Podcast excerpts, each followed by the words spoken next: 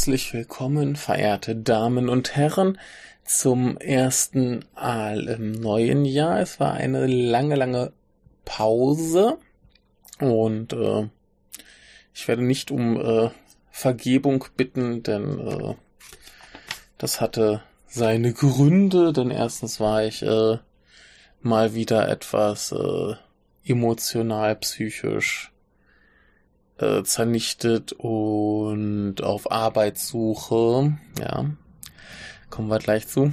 Und ähm, ja, wenn schon Podcast, dann habe ich jetzt erstmal zugesehen, dass wir einen schönen äh, Japanuary haben und da werde ich jetzt auch kurz noch mal erwähnen, was wir da Schönes hatten, falls ihr es immer noch nicht gehört habt. Zuletzt hatten wir jetzt eine Folge Jan Lukas, der noch vom äh, Tokyo International Film Festival äh, spricht. Das ist schon aufnahmetechnisch ein bisschen älter, aber äh, kam jetzt erst raus, hat ein bisschen über den Obayashi geredet.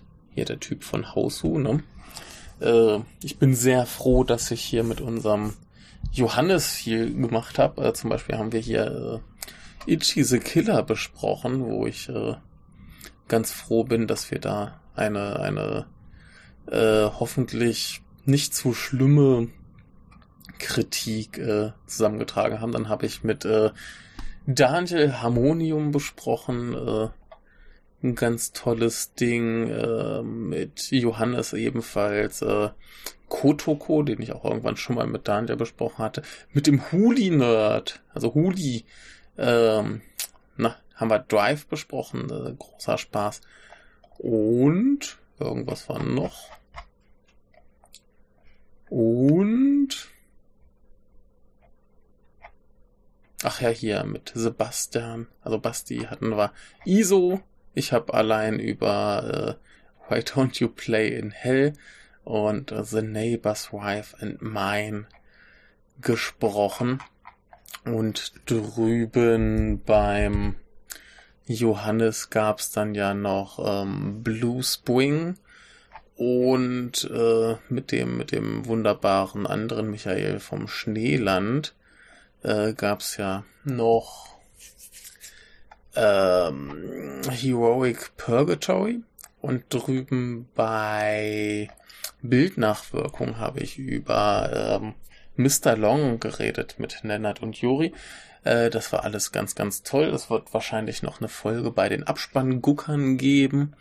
Und bei uns kommt auch noch so ein bisschen was. Wir haben ja zumindest eine große äh, Japanuary Nachbetrachtungsfolge schon fest eingeplant. Die kommt dann jetzt noch irgendwann. Mal sehen, müssen wir halt erst noch aufnehmen. Aber da ist auch noch ein spezieller Gast im Gespräch. Äh, wird hoffentlich schön. Also gehe ich von aus, wenn das alles klappt, wie es soll. Also bei uns war äh, Japanuary schön. Insgesamt äh, ein bisschen schade. Also hier von die Jungs von Schöner Denken haben ja wieder ein äh, Podcast-Feed zusammengeschraubt, wo der ganze Kram äh, in das Japanuary so reinkommt und da sind 32 Podcasts, glaube ich, drin. Halt dann relativ ein großer Teil, äh, wo ich dabei bin. Die, die, die Jungs von, von ähm, Schöner Denken selber haben ja ganz viel von der letzten Nippon Connection einfach recycelt, also jetzt überhaupt erst veröffentlicht. Aber zum Beispiel gab es eine schöne Folge von einem Filmarchiv über Tetsuo, äh, ganz wunderbar. Ähm, da sind noch bei äh, einem Podcast namens Alle Bücher müssen gelesen werden, habe ich auch noch nicht gehört. Ähm, ich habe ein bisschen reingehört hier in zum Beispiel äh, wie heißt der Podcast? Äh, diese Nostromo-Verschwörung, die haben über Ghost in the Shell und The Bad Sleepwell, also den ähm, äh, Akira Kurosawa-Film, geredet. Das klang alles ganz schön, soweit ich es gehört habe. Hier unser Basti hat seinen eigenen äh, Podcast gestartet. Hier Videothekenkind äh, war ja früher eher so Blog, jetzt ist Podcast. Hat er über den Violet Evergarden Film geredet. Habe ich auch noch nicht gehört, aber wird schon. Äh, sind noch ein paar andere Sachen dabei. Ein englischsprachiger Podcast hat es auch irgendwie reingeschafft, der ist Raiders of the Podcast. habe ich auch nicht gehört, äh, hier Spätfilm haben zumindest eine Folge zu äh, Kikis kleinem Lieferservice äh, gemacht und ähm, Bildnachwirkung haben auch nochmal den äh, Johannes Robert Michael eingeladen, um über Harakiri zu reden, also den Originalen. Und äh, eine Audition-Folge haben sie auch noch. Und also Kram. Also ist ein bisschen was dabei. Ich habe mir hatte auf ein bisschen mehr gehofft. Aber äh, nächstes Jahr, Leute, nächstes Jahr will ich hier wieder ganz viel äh, Podcasts sehen. Ja, ein bisschen was kommt da bestimmt auch noch rein, aber ne, zum Beispiel die Abspanngucker, die haben, glaube ich, noch gar nichts veröffentlicht. Ich weiß nicht, ob sie schon was aufgenommen haben, bei denen ist ja alles zu spät. Äh, Bildnachwirkungen waren ja auch relativ spät dran, weil die ja im Januar noch äh, äh, Horror-Oktober-Folgen hatten. Also da geht's gleich auch noch eine Weile weiter. Ähm, und also Kram. Jedenfalls äh, nächstes Jahr wieder bitte ein bisschen mehr Beteiligung. Jetzt haben wir uns hier schon so bemüht, dass es schön wird. Äh, jetzt hätte ich das von euch dann auch gern wieder. War doch sonst die erste Runde, äh, war doch ein Knaller und äh, so muss das weitergehen. So muss das weitergehen. Aber egal. Ähm, auch über äh, Schöner Denken gibt's eine Liste mit allen besprochenen Filmen. Da sind dann eben auch die ganzen, ähm, die ganzen Letterboxd-Kritiken äh, verlinkt. Also das war, glaube ich, dann dieses Jahr eher der Fokus, dass die Leute gesagt haben, so jetzt hier schreibe ich halt kurz was auf Letterboxd und dann, ja, ist auch schön, aber ich äh, mag meine Podcasts, ich will Podcasts. So, egal, äh, wir, wir machen noch eine große Japanuary Nachbesprechung und dann ist bei uns auch endgültig Schluss mit dem Japanuary. Wird noch ein bisschen dauern, aber kommt. Äh, andere Sache, äh, Stichwort wird noch ein bisschen dauern, aber kommt. Ähm, Im Mai haben wir Geburtstag. Wer unseren Podcast so ein bisschen kennt, weiß, wie Podcast aussieht. Äh, es gibt noch einen richtigen Aufruf für Beteiligung, aber ich möchte schon mal ganz herzlich jeden, der irgendwie äh, was einschicken will, also ihr könnt gern irgendwas aufnehmen und uns schicken, wo ihr meint, das gehört in die Geburtstagsfolge, sei es, keine Ahnung, ein Geburtstagsgruß, ein Gedicht, ein Lied oder äh, ein einstündiger Monolog über äh, Menstruation. Das ist äh, alles gut und gern gesehen. Ähm, macht, was ihr wollt, was euch äh, bedrückt und falls ihr das nicht äh, so äh, aufgenommen kriegt, könnt ihr auch gerne euch bei uns irgendwie melden und sagen, ey, wir müssen mal reden. Meine Menstruationsgeschichten äh, kriege ich nicht allein aufgenommen. Äh, hör mir doch bitte einer zu, während ich davon rede. Ich meine, bei dem Thema könnte ich jetzt selber nicht so viel dazu sagen. Kenne ich mich nicht so aus, aber höre ich mir gern an. Ansonsten, äh, alles ist äh, willkommen, außer eben irgendwie rassistische Nazi-Scheiße. Die könnt ihr gern woanders ausleben, aber falls ihr irgendwas habt, wo ihr denkt, das sollte bei uns äh, in dem Podcast. Wir sind ja gerade bei den Geburtstagsfolgen für äh, jeden Gast offen und zu haben und äh, uns ist kein Unsinn zu blöd. Aber da kommen noch Aufrufe und Kram.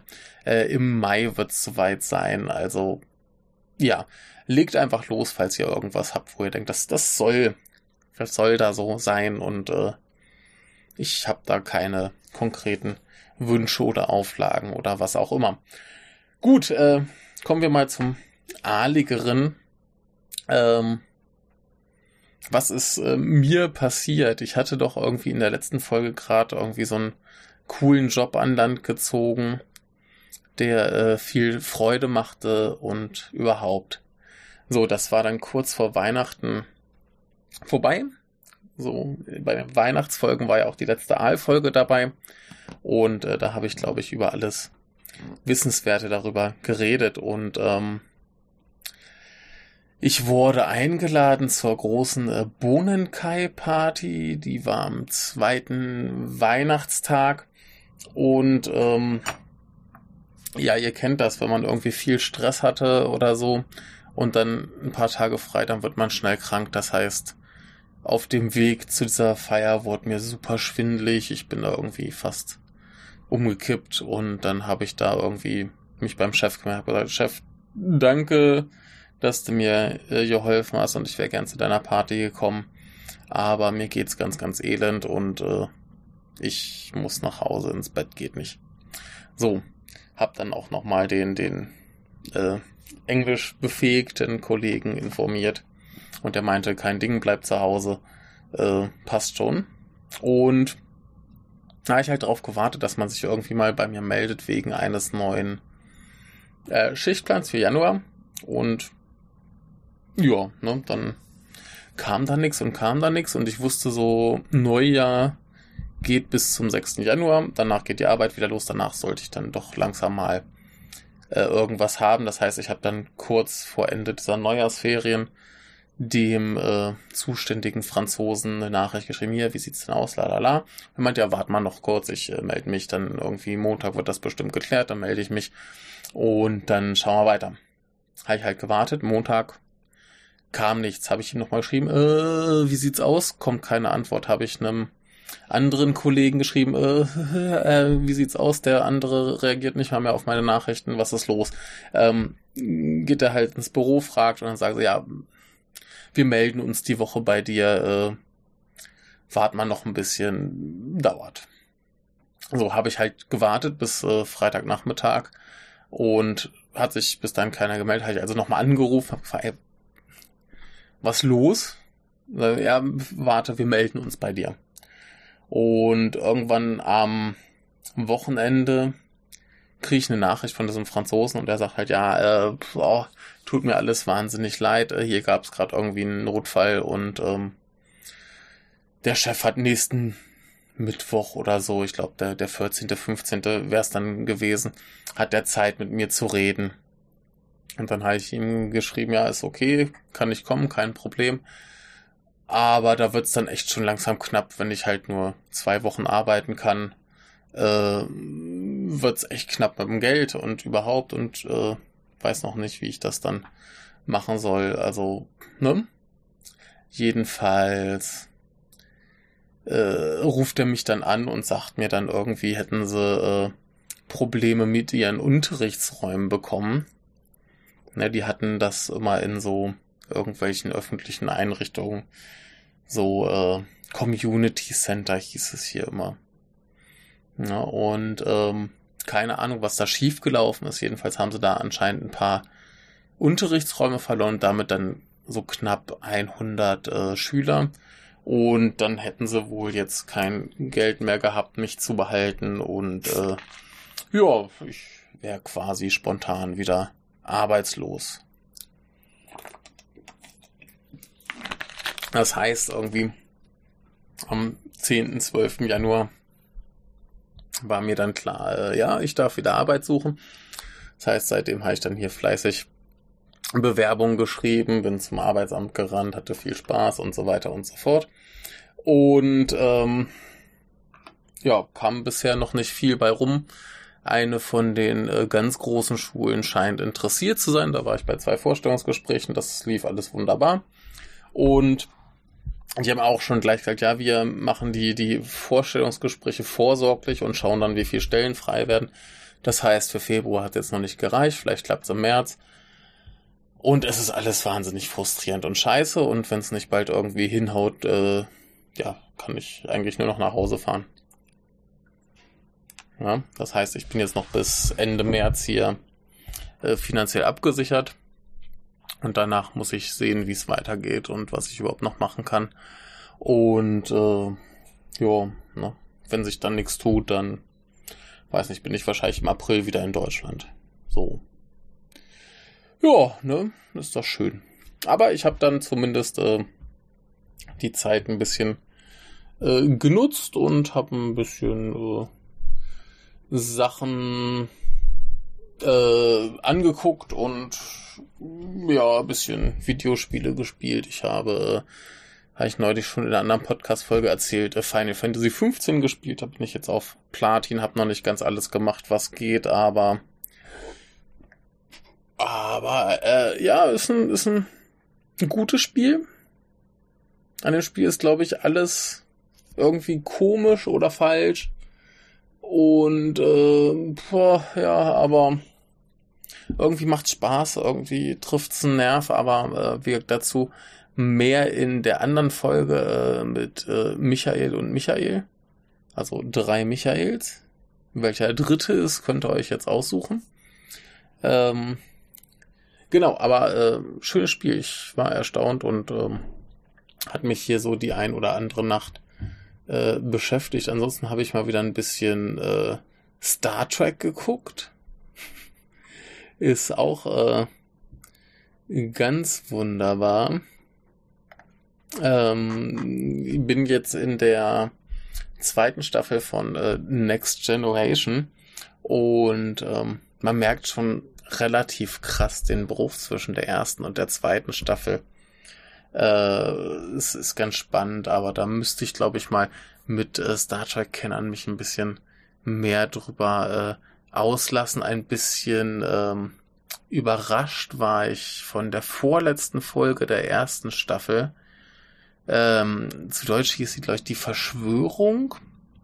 Und äh, wo dann quasi äh, irgendwelche wichtigen Sternflottenleute von so komischen parasitären Aliens ähm, äh, besessen wurden und zum Schluss dann irgendwie äh, das große Gesplatter mit platzenden Köpfen und so Kram kam. Ich weiß nicht, ob ich die irgendwie nie gesehen hatte oder, äh, wenn ich das richtig verstanden habe, lief die damals nur geschnitten im Fernsehen. Äh, die hat mich arg überrascht. Also ich bin ja einer von denen, der sagt irgendwie, äh, Discovery, das war mir zu, zu Action und blutig und zu viel Gekröse, aber äh, ja, muss ich zumindest zugeben, dass es in dieser Folge das auch gab, aber hat mich hier auch eher so mäßig gefallen. Also, weiß nicht, war eine ganz komische, krude äh, Folge und zuletzt hatte ich jetzt ähm, die relativ schöne, wo ähm, äh, Data und ähm, Jordi ins äh, Holodeck gehen, um irgendwie äh, Sherlock Holmes zu spielen und äh, sie dann zum Schluss diesen äh, Moriarty schaffen, der sich dann bewusst wird, dass er eine ein Hologramm ist und äh, nur leben möchte. Das war dann schon schöner und äh, Star Trekiger. Und auch die, die ganze Auflösung. Der Captain kommt dahin, redet einmal mit dem und äh, er begreift seine Situation und sagt, ey, okay, kann man nichts machen. Äh, machen sie, was auch immer sie für richtig halten und äh, fand ich gut. Also das ist eher das, was ich gerne möchte, aber ähm, insgesamt äh, fand ich es ganz spannend, weil es ja immer heißt, die erste Staffel Next Generation wäre so schlecht. Also ich fand die wahnsinnig unterhaltsam. Die ist halt auch total krude und ganz viele komische Sachen drin. Ähm, alles noch nicht so ganz ausgegoren. Aber gut und unterhaltsam. Also, äh, ne, weil dann auch viele Leute ankommen und sagen, ja, hier Discovery, man muss ja so einer Star Trek-Serie ruhig eine schlechte erste Staffel gönnen. Ähm, ja, also erste Staffel äh, Next Generation ist immer noch viel, viel besser als erste Staffel Discovery. Aber äh, ja, ich äh, bin im Moment ein bisschen ähm, motivierter, die zweite Staffel Discovery zu gucken. Ich glaube, ich kann den, den kleinen Michael nicht überreden, aber äh, ich muss mal schauen, ob das jetzt tatsächlich, äh, ich hatte neulich eine, eine Unterhaltung auf Twitter, vielleicht ergibt das ja tatsächlich äh, hier eine, eine Fortsetzung des Discovery äh, Programms in anderer äh, Besetzung. Also, äh, du, falls du das hörst, äh, ne, du weißt Bescheid. Ich meine das ernst. Komm hierher, äh, also nicht physisch, sondern äh, Internetverbindung und besprich mit mir zweite Staffel Discovery. Muss sein. Ich habe da äh, bisschen Bock drauf. Ähm, anderes, was habe ich noch gesehen? Ich habe ein bisschen Kram geguckt. Ich gucke mal, was jetzt nicht äh, Japanuary relevant ist, wo ich noch ein bisschen äh, was zu sagen kann und möchte. Äh, ich habe neulich auch in der anderen Folge, die wir schon aufgenommen haben, ein bisschen über Parasite geredet, äh, habe ich gesehen. Ähm, ein ganz toller Film. Ich habe schon immer gepredigt, der Bong ist äh, von dieser Handvoll super bekannten äh, koreanischen Regisseuren mein Liebster. Und ich fand es immer ein bisschen traurig, dass der äh, so ein bisschen im Schatten von Park Chan-wook stand. Und äh, ja, jetzt hat das, äh, glaube ich, endgültig geschafft. Jetzt ist er der äh, heiße Scheiß und alle lieben ihn. Was jetzt natürlich wieder zu dieser unsäglichen ähm, Untertitel- und äh, Synchro-Debatte führte. Aber dazu nehmen wir an anderer Stelle auch noch was auf. Ich weiß noch nicht, was vorher erscheint, dies oder äh, dann die Folge. Aber äh, wir reden nochmal exzessiv über Synchronisation und Untertitel. Und äh, ja, das wird hoffentlich auch ganz schön.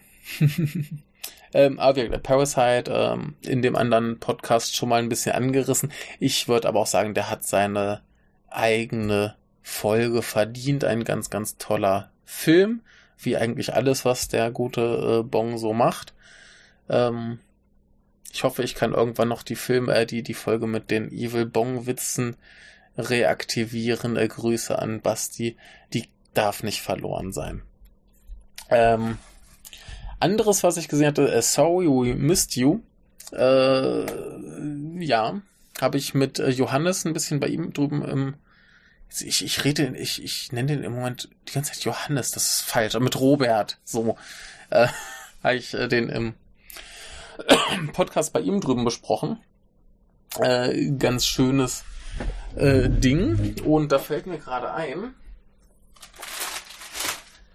ich habe mir, ich habe mir hier gekauft äh, die Kinema Junpo, das ist Japans älteste äh, Filmzeitschrift überhaupt. Das ist jetzt Ausgabe 1832 und die haben äh, Bestenlisten gemacht. Natürlich, wie jedes Jahr. Und äh, passend zu diesem Film möchte ich kurz mal zumindest ähm, den die, die, die, die, die äh, ausländischen, die besten ausländischen Filme laut äh, Kinema Junpo, die äh, Top 10 der japanischen. Da müsste ich jetzt erstmal noch ein bisschen rausfinden, wie man die eigentlich liest und das ist vielleicht interessanter, falls die Filme eh irgendwann mal verfügbar sind, aber hier die ausländischen Filme, also was für Japaner Ausland ist, ist ja für uns quasi das, was wir den ganzen Tag überall kriegen und deshalb mache ich jetzt mal an dieser Stelle nur die Top 10 der besten ausländischen Filme und die andere äh, gucke ich mir nochmal genau an, wie die Filme heißen und wer da so mitmacht. Da äh, Müsste man vielleicht ein bisschen mehr drüber reden. Müsste ich vorbereiten. Ich habe mich nicht vorbereitet. Ähm, egal. Top 10 beste ausländische Film. Platz 1 äh, Joker. Platz 2 äh, Once Upon a Time in Hollywood. Platz 3 The Irishman. Äh, Platz 4 äh, The Mule. So ein äh, Clint Eastwood-Ding. Äh, Platz 5 äh, Green Book. Platz 6 Sorry We Missed You. Platz 7 A Cold War.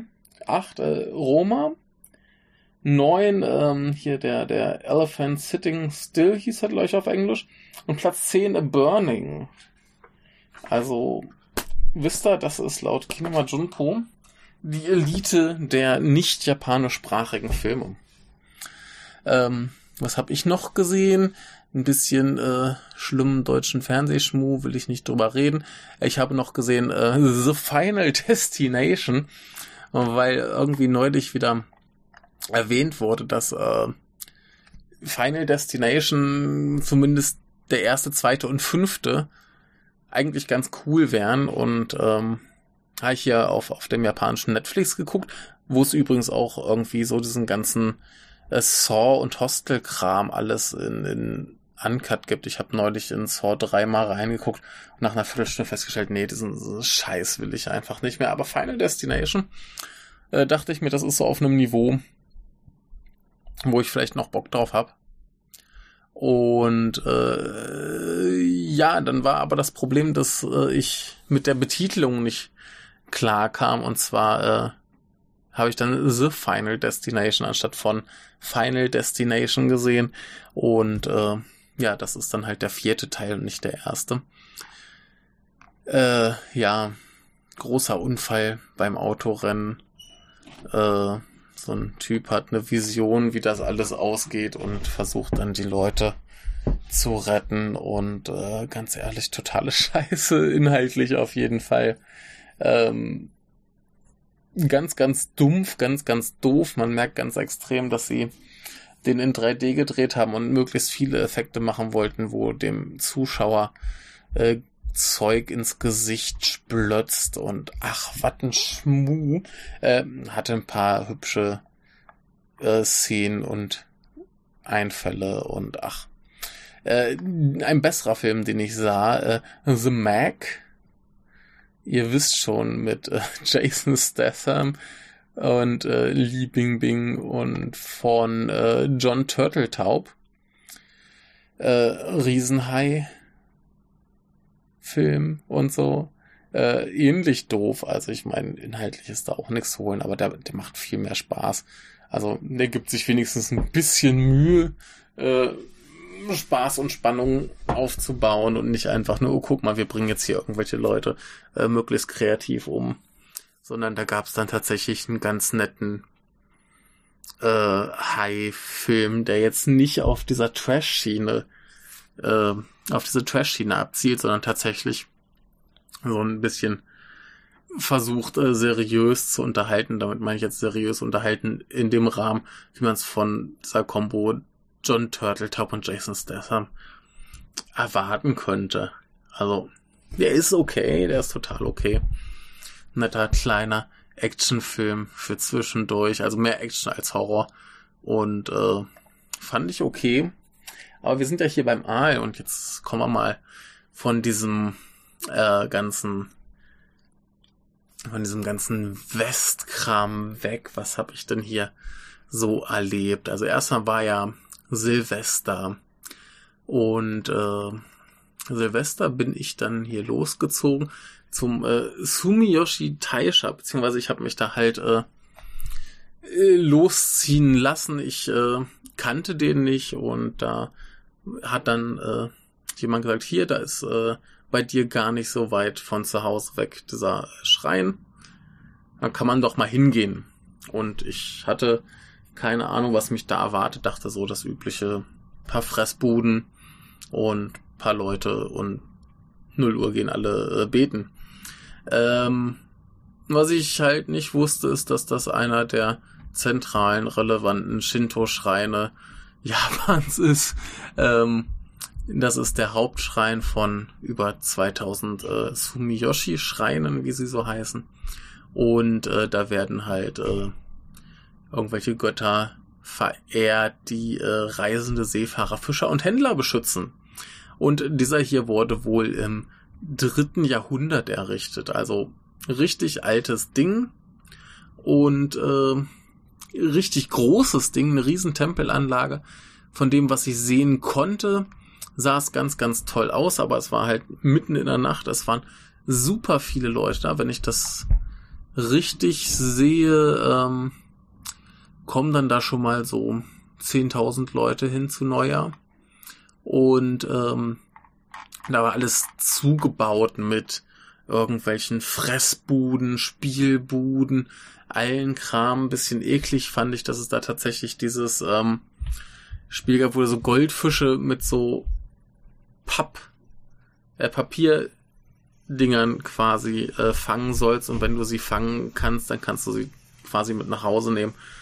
Und das äh, finde ich ein bisschen, bisschen äh, eklig, gerade weil halt die Leute zu Hause dann nicht die Sachen haben, um so einen Fisch zu halten und äh, die wahrscheinlich in den meisten Fällen einfach sterben. Und das ist halt so ein bisschen ekelhaft, abgesehen davon, dass halt dieses Spiel sowieso schon nicht so äh, tierfreundlich ist. Also das ist ein bisschen eklig, aber gab halt ganz, ganz viel äh, lustiges Essen und Zeug. Äh, was ich ganz interessant fand, war, ähm, wurde mir hinterher erzählt, das gibt's auch hier in vielen Läden, dass man quasi so Überraschungstüten kauft, die kosten dann keine 1000 oder 2000 Yen. Und da ist dann irgendwie Zeug drin, was prinzipiell in dem Laden verkauft wird. Aber eben das, das durchaus mehr wert ist als das, was man bezahlt, nur eben, dass man sich nicht aussuchen kann, was man bekommt. Und bei diesem Stand war da so eine ganz abstruse Mischung aus Videospielen und Spielzeugpistolen. Und äh, wären nicht die, die Videospiele zum größten Teil für äh, Konsolen gewesen, die ich nicht habe, äh, hätte ich da, glaube ich, mal so eine Tüte mitgenommen. Aber so war es mir so ein bisschen so, ah, ja, selbst wenn ich da jetzt ein geiles Spiel kriege, dann kann ich es höchstens dem, dem anderen Michael schicken, weil der es dann auf der Switch spielen kann oder auf der PSP. Aber äh, ja, für mich als äh, momentan PS4 äh, äh, war da nicht so viel dabei, aber war auf jeden Fall ein Riesenspektakel da. Ich habe äh, auf jeden Fall gegessen. Ähm, einmal war das quasi äh, Wurst am Stiel äh, in Teig frittiert.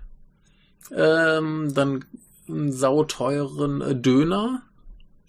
Und äh, es gab Amasake, das ist, glaube ich, so ein bisschen wie Federweißer, das heißt relativ süß, noch ziemlich Reis vorhanden ähm, und wenig Alkohol. Also besaufen kann man sich damit nur schwer, glaube ich, falls überhaupt. Und ähm, in dem Fall war das dann schön heiß und noch mit ordentlich äh, Ingwer drin.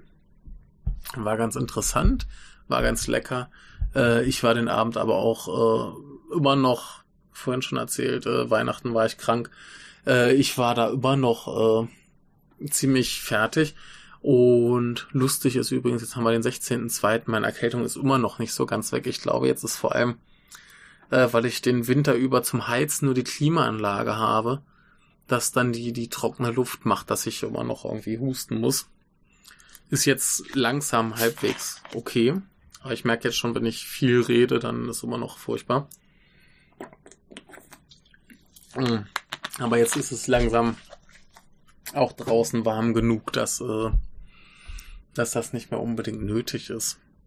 Also neulich hatten wir hier irgendwie 17, 18 Grad schon wieder. Also äh, ja, genau. Aber äh, Sumiyoshi Taisha ähm, in, bei diesem Tempel gewesen und plötzlich halt also durch die Verkaufsstände geschlängelt, super viele Leute und plötzlich äh, so ungefähr halb zwölf gab's kein Vor, kein Zurück mehr, alles stand still und so nach und nach haben wir uns ein bisschen nach vorn geschoben und ähm, ganz abenteuerlich stand dann da irgendwie die Polizei hat abgesperrt. So, an der Kreuzung.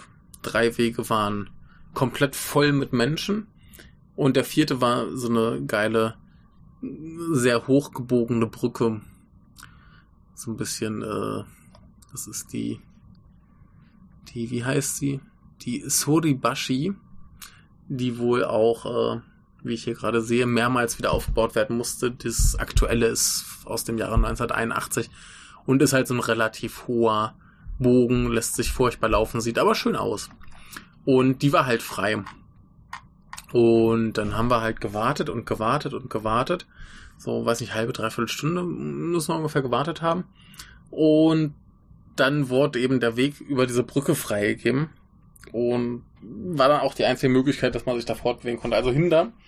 Und wie es dann scheint, ist da, war das quasi der Weg in, zum, zum Zentrum des Tempels, wo dann eben die Leute ab Mitternacht dann äh, beten wollten. Und dann kann man noch diese Glückszettel äh, ziehen. Ich hatte kleines Glück und da hieß es so, ja, Schritt für Schritt. So diese typischen äh, Glückskeks-Sprüche und so weiter. Mm, genau. Aber äh, ja, da war so ein Gedränge. Ich nehme an, bis die dann alle da gebetet haben, war es dann auch irgendwie schon früh morgens.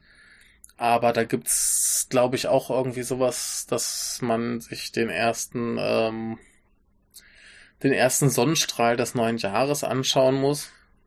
Oder soll oder so. Oder dass das Glück bringt. Und äh, ich nehme an, das haben da auch ganz viele Leute da gemacht. Ähm, das letzte Mal, als ich in Japan war, waren wir ja irgendwo in den äh, Bergen zwischen, zwischen Osaka und Nara bei irgendeinem Schrein und haben uns das tatsächlich ähm, angeguckt, wie dann halt die Sonne aufging. War ganz toll. Ich glaube, von da, von diesem Tempel aus, ist das ist ein bisschen weniger spektakulär. Und äh, war ganz lustig. Wir haben dann noch überlegt, wo man noch hin kann. Und irgendwie waren wir dann so in der, in der geistigen Umnachtung der späten Nacht der Meinung, wir könnten ja mal hier zum Shitenoji fahren, also dem großen Tempel äh, in, in, in Osaka, hier relativ bei mir um um eine Ecke. Äh, was wir nicht bedacht haben, das ist halt ein buddhistischer Tempel und kein Shinto-Schrein. Und dementsprechend hat der für äh, Neujahr nichts zu melden und dementsprechend war da nichts los und ja, bisschen doof gelaufen, war wieder zu dumm. Ähm, passiert. Aber das war jedenfalls äh, ganz schön. Und was auch ganz schön war, war ähm, die Burg in Osaka oder das Schloss. Und zwar, ähm, ja, also der, der, auf Japanisch heißt es Osaka Joe und Joe ist eigentlich vom Wort her eher, also die englische Übersetzung ist Castle. Das heißt, es müsste eher ein Schloss sein. Aber an sich ist es eher eine äh, Burg. Das heißt auch mit ähm, mit äh, Schutzmauern und äh, Gräben drumherum, dass das wirklich auch äh, quasi nicht einzunehmen ist. Also das ist auch schon enorm, was da drumherum ist. Ich glaube, da sind zwei Gräben. Ja doch, man muss über zwei Brücken gehen, um reinzukommen. Und wenn dann die Tore zu sind, also mit einer Armee ist, glaube ich, schwierig da ranzukommen. Er sieht von außen wahnsinnig äh, beeindruckend aus. Und äh, ich, ich war da jetzt schon öfter. Das letzte Mal äh, gestern habe ich gesehen, ähm, dass die, dass die äh, Pflaumen alle schon blühen. Da gibt's ein Park um das, um die Burg herum und ähm, da ist dann so ein Stück mit ganz vielen Pflaumenbäumen. Und das ist dann quasi wie äh, Kirschblüten angucken gehen, nur eben ein bisschen früher. Und rein farblich sind die ganz wunderbar irgendwo so zwischen weiß und pink. Und äh, manchmal gibt's da auch so Mischungen, also manche Blüten sind dann so halb weiß, halb pink, das ist ganz wunderbar. Und äh, da gehen dann die Leute hin, um zu gucken und zu machen. Und ja, ist jetzt nicht so krass wie, wie beim Kirschblüten, dass überall alle Picknick machen. Was wahrscheinlich auch an der Jahreszeit ein bisschen liegt, ist halt noch ein bisschen kalt und nass. Ähm, Wenn es dann an die Kirschblüten geht, ist natürlich ganz groß mit äh, Picknick und allem äh, Grillen und so weiter. Ähm, ja, aber kommen wir wieder zum zur Burg in Osaka.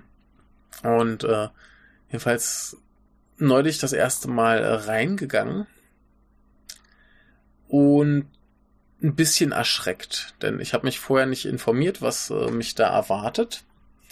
Und ich kannte die, die Burg in, in Kyoto, da war ich halt mal, und das ist halt noch so richtig, dass du dir da so ungefähr die äh, originalen Sachen halt anguckst, soweit es halt noch äh, erhalten ist. Und ja, in Osaka, weiß nicht, also ich habe schon gehört, dass ich glaube ich Abe war das irgendwie, der sich beschwert hat, so ha, das war ein ein ganz schlimmer Fehler in die Burg in Osaka äh, Fahrstühle einzubauen. Ich dachte mir, ja, wenn du so ein historisches Gebäude hast, äh, Fahrstühle einbauen, ist ein bisschen schwierig. Jedenfalls bin ich dann da rein und das Ding ist einfach ein relativ modernes Museum innen drin.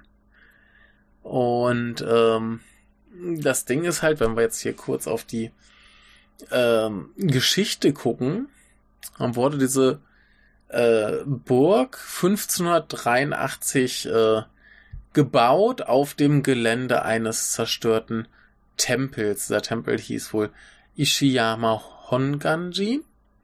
Und äh, der wurde anscheinend zerstört und da wurde halt die Burg draufgebaut. Die wurde der Burg Azuchi nachempfunden, die bei Kyoto äh, ist, war, wie auch immer, ich weiß es gerade nicht genau.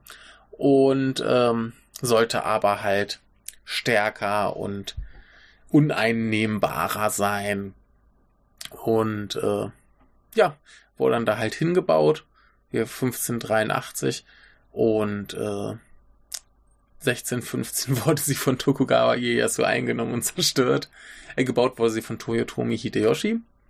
Und ja, Tokugawa Ieyasu hat sie eingenommen und zerstört. Äh, 1620 wurde dann angefangen, das Ding wieder aufzubauen, hat zehn Jahre gedauert. Äh, 1665 gab es dann aber einen Blitzeinschlag und das Ding brannte komplett, äh, der, der Hauptturm brannte komplett nieder. und ja, die Burg war dann immer noch wichtig, um den Westen Japans quasi äh, zu kontrollieren, aber ja, äh, mal so locker 200 Jahre später, 1843, wurde ordentlich gespendet, die Burg wurde teilweise wieder aufgebaut. Äh, dann gab es aber während der Meiji-Restauration 1868 wieder äh, Krieg und das Ding wurde wieder zerstört und in eine Kaserne umgebaut. Und dieser äh, Hauptturm wurde 1928 wieder aufgebaut und im Zweiten Weltkrieg wieder zerstört. Bombenangriffe. Juhu. Ähm, das heißt, der war dann 1945 schon wieder Schrott. Und ähm, dann hat es bis 1997 gedauert, bis das Ding wieder aufgebaut wurde. Das heißt, was wir jetzt haben, ist tatsächlich ein 1997 errichteter Betonbau auf alten Überresten einer Burg. Und jetzt verstehe ich echt nicht, warum das so schlimm sein soll, dass man da, äh, dass man da einen Fahrstuhl einbaut, weil das hat jetzt mit dem originalen Ding nicht mehr so viel zu tun. Sieht halt von außen super aus. Aber drin ist jetzt ein relativ modernes Museum, was vor allem halt die Geschichte, ähm, die Geschichte äh, Hideyoshis wiedergibt. Wenn ich das jetzt richtig sehe, lasst mich in meinem Programm gucken. Ja, Hideyoshi war's. Genau. Ähm, dass da halt dessen Geschichte größtenteils aufgearbeitet wurde. Dann gab es ein paar Rüstungen, die sehr, sehr klein aussehen. Ähm, es gab ein paar Schwerter, die auch erstaunlich kurz wirken. Also Schwerter, aber im größten Teil von Klingen, die halt irgendwie erhalten geblieben sind. Und ansonsten eben Schriften, Bilder und so weiter. Es gibt äh, relativ spektakulären Nachbau eines äh, goldroten Teezimmers, das sehr pornös, aber sehr cool aussieht.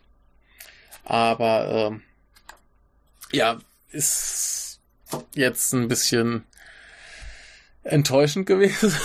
Also ich hatte ein bisschen mehr erhofft, was da zu sehen ist, ein bisschen originaleres. Ich wusste halt nicht, dass das Ding so oft zerstört wird. Ich habe es mir dann denken können. Aber äh, ja, ne, hatte ich jetzt so nicht erwartet. Ich hatte es ein bisschen originalgetreuer erwartet, aber war zumindest ganz interessant, war jetzt auch nicht so schrecklich teuer. Und ähm, diesmal war halt auch nicht so viel Andrang. Das ist äh, der Vorteil an diesem äh, furchtbaren Virus, was da aus äh, China sich rumtreibt, wo jetzt mittlerweile auch in Japan über 400 Leute erkrankt sind. Ähm, jedenfalls äh, weniger Touristen. Es hat auch seine Vorteile. Ähm, ja, aber hier war mal so zum Einmalsehen ganz interessant. Ganz oben gibt's ähm, gibt's eine Aussichtsplattform. Und äh, ganz interessant, der sechste Stock fehlt. Ich verstehe nicht, warum der sechste. Normalerweise bei so Sachen fehlt immer der vierte, weil man halt die vier Ski lesen kann und Ski eben auch tot sein kann und deswegen so als Unglückszahl zählt. Deswegen fehlen bei anderen Gebäuden oft, äh, fehlt bei anderen Gebäuden oft der vierte Stock oder Parkplatz Nummer vier oder äh, bei Wohnhäusern irgendwie Wohnung Nummer vier, Stockwerk Nummer vier, irgendwie sowas. Immer die vier. Hier ist aber die sechs und ich weiß nicht warum. Es irritiert mich total. Hatte ich vorher schon äh, gehört von einem Menschen auf Twitter, der irgendwie gerade Urlaub in Osaka gemacht hatte. Und der auch mal so, da fehlt der sechste Stock. Und ich habe auch gefragt, so, warum fehlt der sechste Stock? So immer der vierte, aber hier ist der sechste. Ich habe keine Ahnung. Kein blassen Schimmer. Vielleicht kann es mir irgendwer erklären, der Hörer. Ähm, ganz merkwürdig. Aber zumindest zum einmal hingehen ganz interessant. Ansonsten äh, würde ich eher raten, ähm, ja, entweder das Nijojo in, in, in äh, Kyoto. Äh, das in Himeji soll auch ganz toll sein, da war ich aber noch nicht. Ich war ansonsten noch ähm, jetzt neulich in Ikeda. Vorgestern war das, glaube ich. Ähm, in Ikeda, da erzähle ich gleich noch ein bisschen mehr über ein paar andere Sachen, die ich da gemacht habe. Aber da ist so ein ganz kleines Schlösschen, so eine ganz kleine Burg oder was. Ähm, ist total niedlich, aber da hat man noch so das Gefühl, so, das ist ein bisschen, äh, bisschen originalgetreuer. Und äh, ja, kann man sich ein bisschen vorstellen, aber es ist halt auch mehr so wie, wie ein größeres Haus. Und insofern, äh, ja, nicht so spektakulär. Da kann man wenigstens auch kostenlos rein und sich äh, das kurz mal angucken. Ist ganz schön, wenn man halt sowieso in Ikeda ist aus anderen Gründen. Ach komm, machen wir die Gründe für Ikeda gleich. Ähm, da gibt's erstmal einen kleinen freundlichen äh, Streichelzoo, der kostenlos ist, wo man äh, so Schafe und äh, äh, Alpakas streicheln kann. Ähm, berühmt für die äh, Wombats. Äh, war jetzt aber, glaube ich, insgesamt nicht die beste Zeit, um dahin zu gehen, einfach wegen Jahreszeit und Wetter. Und äh, das Ding ist halt super klein, kannst in zehn Minuten einmal durchlaufen. Und ähm, ja, ist halt auch von den, von den Tiergehegen her teilweise ein bisschen fragwürdig. Also gerade die Wombats hatten ein relativ großes, die scheinen da ordentlich Platz zu haben, aber die wirkten auch schon so ein bisschen so, ah, gefällt mir nicht, ich laufe jetzt lieber im Kreis. Aber es war ein bisschen äh, problematisch. Da in der Gegend gibt's noch einen richtigen Zoo, die haben äh, Wasserschweine. Das war mir jetzt aber ein bisschen zu teuer. Und deshalb äh, sind wir dann ins äh, Cup Noodles Museum gegangen. Und ähm, das ist halt von diesen, primär von diesen berühmten äh, Chicken Ramen und äh, die ganz berühmten Cup Noodles, also die, wo auch wirklich Cup Noodle draufsteht. Das ist, äh, war die zweite berühmte äh, Nudelsorte, die es da gibt. Das Ganze wurde gestartet von einem Herrn, der Momofuku Ando hieß. Und zwar am 25. August 58. Und das, äh, diese Chicken Ramen waren anscheinend die ersten Instant-Nudeln der Welt, heißt es hier. Und ähm, das hat er wohl da in Ikeda in seinem Hof gemacht, so einen kleinen Schuppen. Das, dieser Schuppen ist, glaube ich, auch, wenn ich das richtig verstanden habe, nachgebildet in diesem Museum. Ein ganz, ganz kleines Ding, genau. Äh, ist so. So ein Zimmer mit ein bisschen Möglichkeiten, ja, diese Nudeln zu machen. Und äh, ist ganz interessant. Jedenfalls äh, hat er da eben angefangen, 58, und äh, hat dann irgendwann diese typischen Cup Noodles erfunden. Die kamen 1971. Also diese, diese Chicken Ramen, die kriegt man auch heute noch. Die sind ein bisschen komisch, weil äh, im Prinzip das einfach nur so frittierte Nudeln mit äh, Öl drin ist. So alles, was du für die Brühe brauchst, ist im Öl. Äh, ist, ist in den Nudeln. Und ähm, kippst halt heißes Wasser drauf. Und wenn du die einfach so isst, sind die äh, relativ langweilig. Und ähm, kann man aber heute noch kaufen, gibt's auch heute in verschiedenen Variationen. Äh, ich habe hier öfter mal welche, wo dann noch so ein bisschen Gemüsekram und Ei und ordentlich Würze dran hast. Die sind dann wenigstens schön scharf. ah, diese normalen ähm, muss man auf jeden Fall noch irgendwas dazu machen, dass die schmecken. Diese Cup Noodles hat, glaube ich, jeder mal gesehen. Da steht auch wirklich nur Cup Nudel drauf. So ein typischer äh, Becher. Und ähm, dem, dem äh, Heft hier hat er das wohl gesehen, als er in Amerika war, wo dann die Leute diese Chicken Ramen äh, genommen haben, in einen Becher geschmissen haben, Wasser drauf und dann mit einer äh, Gabel gegessen. Und ähm, so hat er das eben zusammengeschmissen. Und 2005 gab es dann noch eine dritte Erfindung und zwar die Space Ram. Und zwar ist das anscheinend echt so als Astronautennahrung gedacht. Ja, also anscheinend äh, auch so frittierte Nudeln in so komischer Plastikpackung. Ich weiß nicht genau, wie es funktioniert. Sieht relativ eklig aus. Ja, aber genau, der gute Mann hat also relativ viel für die Instant Nudel getan. Lebte von 1910 bis 2007. Und in diesem Museum gibt's nicht viel zu sehen. Also es gibt äh, so ein bisschen die Geschichte halt, es gibt ein bisschen Familienstammbaum, es gibt ein ähm, ja so ein, so ein, so ein Magic Table, Magical Table heißt es hier, wo es dann so Spiele und Quiz und so Kram gibt. Es gibt äh, so ein kleines Kino, wo man sich halt irgendwie so eine 15 Minuten Doku oder so angucken kann.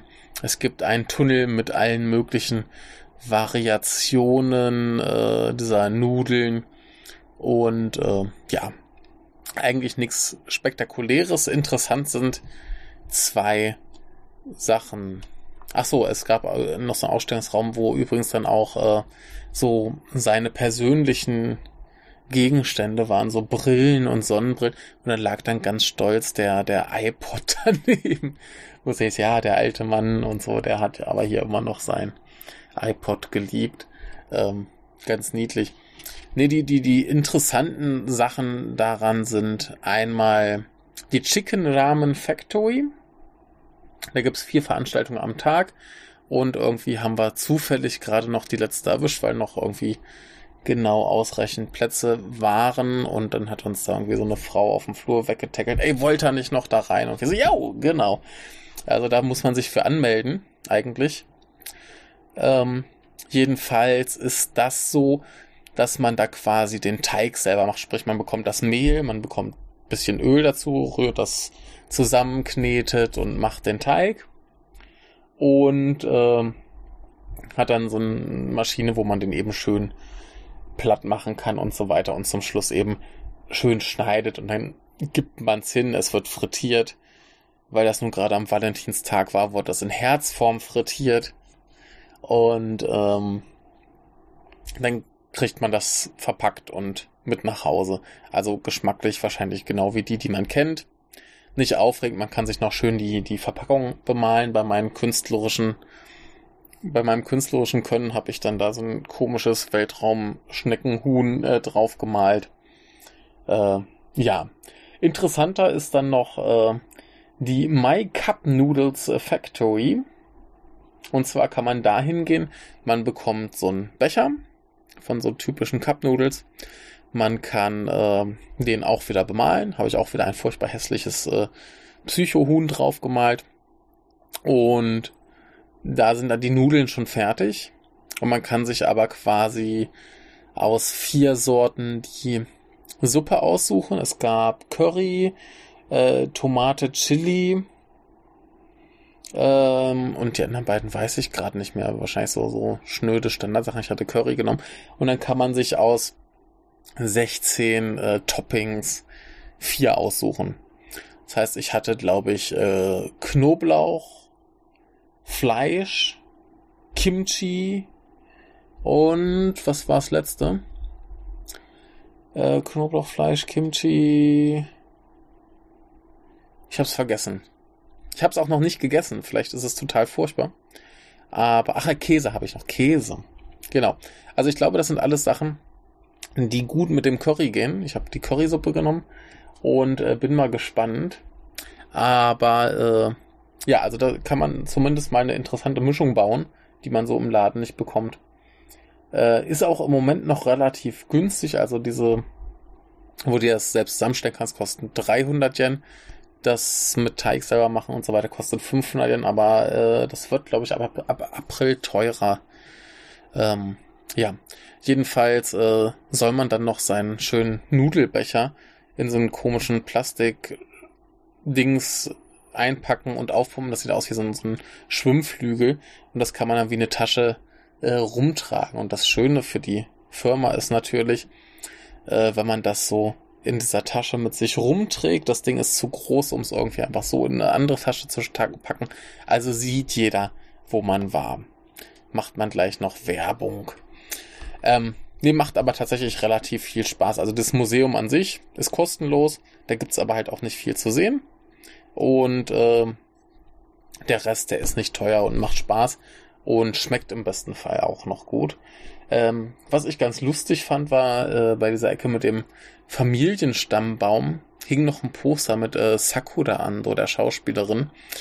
Und ihr Ando wird, glaube ich, äh, mit denselben Kanji geschrieben wie diese Familie.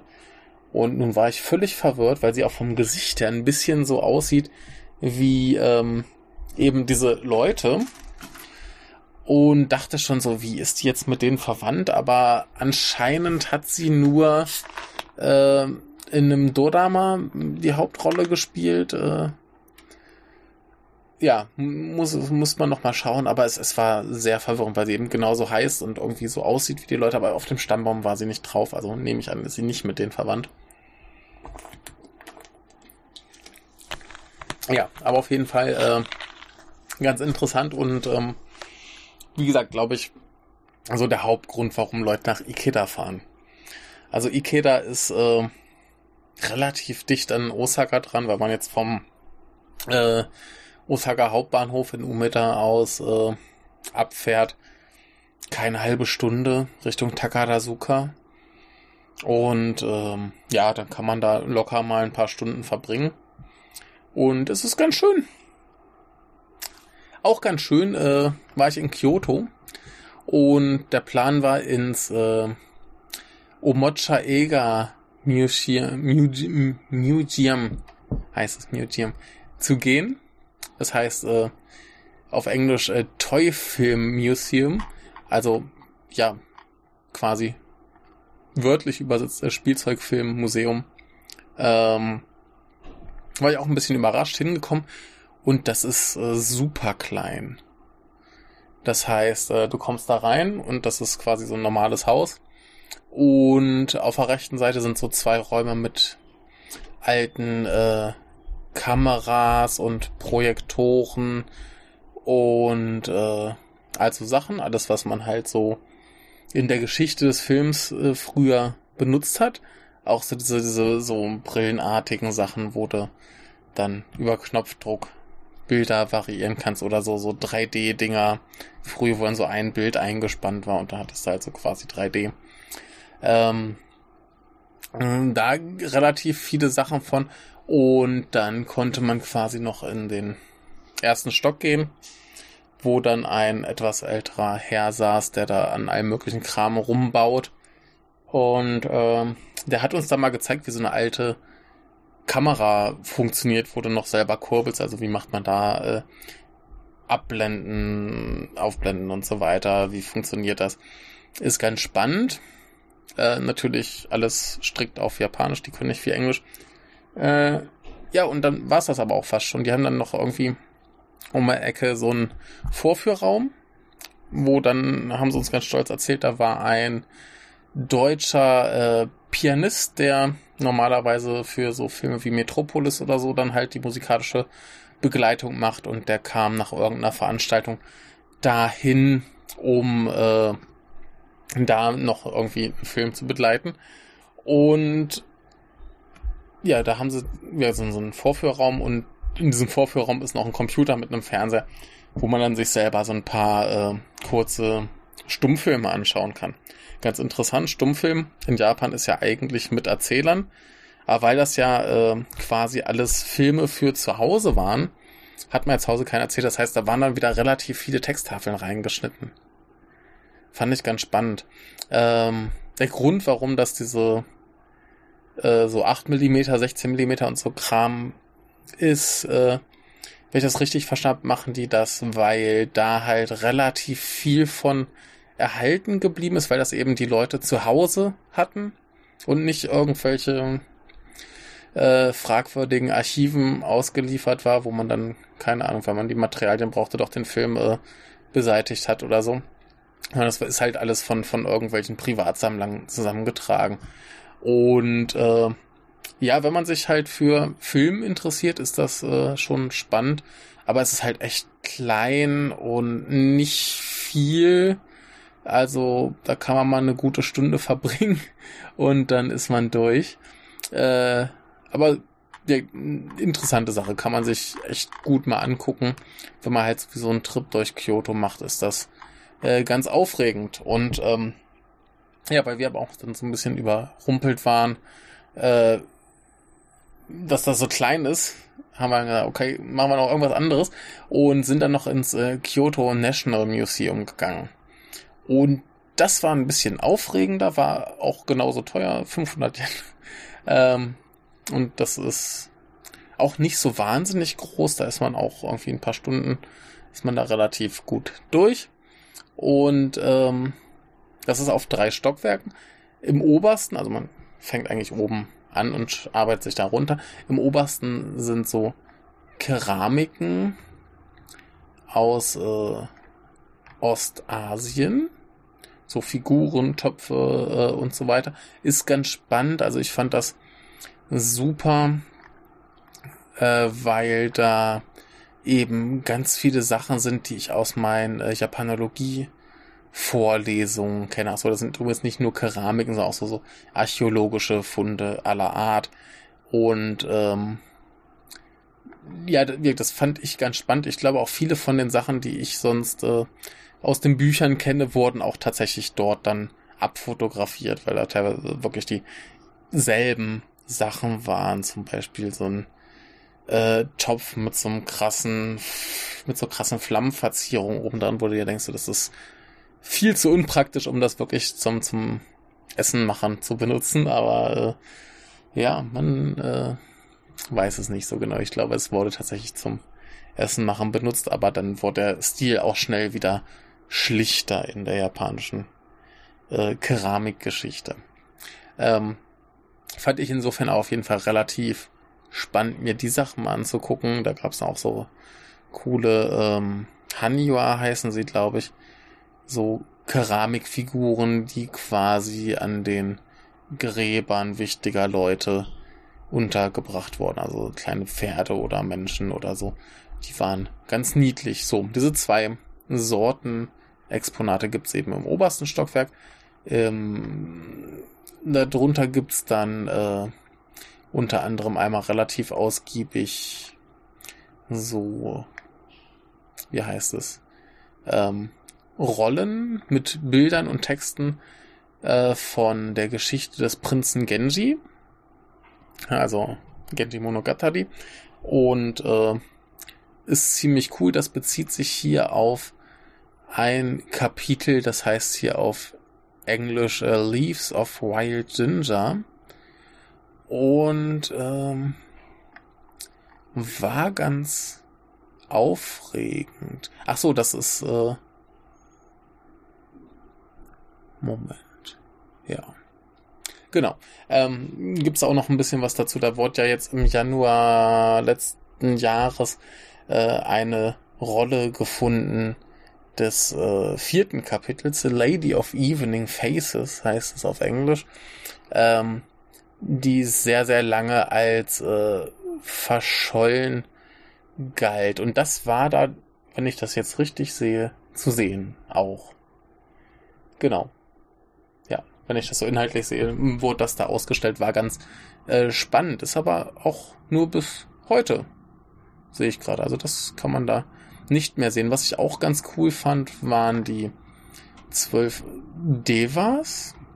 Äh, Also das sind so quasi buddhistische Figuren, die man noch so aus äh, Indien übernommen hat. Äh, da gab es verschiedene Darstellungen dieser Figuren.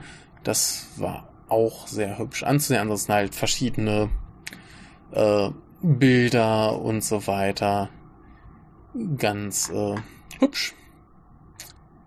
Und dann haben wir da noch im ersten Stockwerk äh, viele Puppen. Ne, die Puppen sind jetzt erst, die habe ich nicht gesehen. Äh, Kalligrafie war relativ viel.